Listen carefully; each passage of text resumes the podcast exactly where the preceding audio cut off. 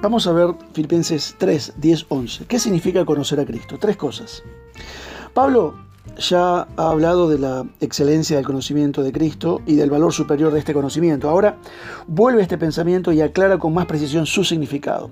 Es importante advertir el verbo que Pablo usa para conocer es parte del verbo ginoskein, que casi siempre significa o tiene indica, indica un conocimiento personal no se trata simplemente del conocimiento intelectual, no es el conocimiento de ciertos hechos, teorías o principios, se trata de la experiencia personal de otra persona.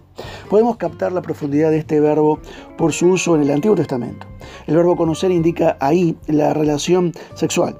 Conoció Adán a su mujer Eva, la cual concibió ¿No? El verbo hebreo yadá, que se traduce en griego por ginoskein, indica el conocimiento más estrecho, más íntimo y más personal de otra persona. Pablo no habla de un conocimiento acerca de Cristo, sino de un conocer a Cristo personalmente. El conocimiento en cuestión no tiene por objeto algún hecho, teoría o teología, es el conocimiento de una persona. Conocer a Cristo entonces significa para Pablo tres cosas. Primero, significa conocer el poder de su resurrección. Para Pablo la resurrección no constituía un hecho pasado de la historia, por asombroso que fuera, no era simplemente alguno, algo que le había acontecido a Jesús por importante que fuera para él, era un poder dinámico, vivo, que obraba en la vida de todo cristiano. No podemos saber todo lo que Pablo quiere decir con esta frase, pero la resurrección de Cristo es la gran fuerza que orienta al menos eh, en tres direcciones diferentes. Primero, demuestra la importancia de esta vida y del cuerpo en el que vivimos.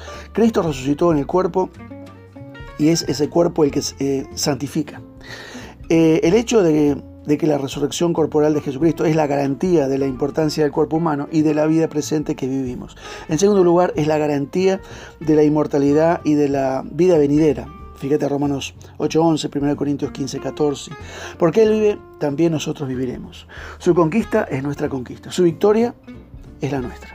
En tercer lugar, es garantía de que la vida en la muerte y más allá de la muerte, el resucitado estará siempre eh, presente con nosotros. Es prueba de que su promesa de estar siempre con nosotros y hasta el fin del mundo es veraz.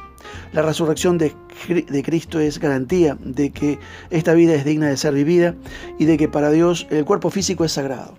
Que la muerte no es el fin, sino que hay después otra vida que nada en la vida o en la muerte puede separarnos de Cristo. En segundo lugar, eh, conocer a Cristo significa eh, la participación de sus padecimientos. Pablo eh, vuelve siempre al pensamiento de que cuando el cristiano tiene que padecer de alguna extraña manera participa en los mismos sufrimientos de Cristo y los completa. Fíjate 2 Corintios 1.5, capítulo 4, versículo 10 11, Gálatas 6, 17, Colosenses 1.24. Cuando quiera que el cristiano sufra o tenga que llevar su cruz, participa en los sufrimientos de Cristo y ayuda a cargar su cruz. Sufrir por la fe no es una pena, sino un privilegio. De esta manera participamos en la misma obra y tarea de Cristo. En tercer lugar, conocer a Cristo significa estar tan unidos a Cristo que cada día participamos más en su muerte para tener al fin parte de su resurrección. Conocer a Cristo es entonces identificarse tanto con Él que participemos en sus mismas eh, experiencias. ¿Cuáles? Comportarse como Él se comportó, llevar su cruz, morir su muerte y finalmente vivir la vida que Él viva o vive para siempre. En resumen, conocer a Cristo no es ser experto en algún conocimiento teórico o teológico, es tener la experiencia, eh, su experiencia, mejor dicho, y conocerlo tan a fondo que al fin estemos unidos con Él, como lo estamos con aquellas personas que amamos en la tierra.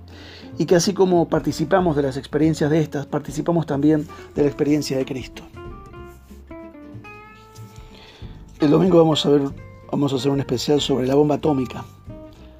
Y la semana que viene vamos a dedicarnos a las invasiones inglesas en el Río de la Plata, una parte más histórica. Cumplimos 214 años de la primera invasión inglesa a nuestras costas. Que Dios te bendiga.